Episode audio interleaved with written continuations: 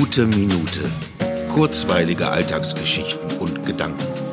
Mein Name ist Matthias Hecht und jetzt geht's auch schon los. Gerade im TV. Eine vor Glück weinende Frau sagte, dass sie wohl die instabilste Psychologin Deutschlands sei. Das war womöglich etwas übertrieben und nicht ganz so ernst gemeint.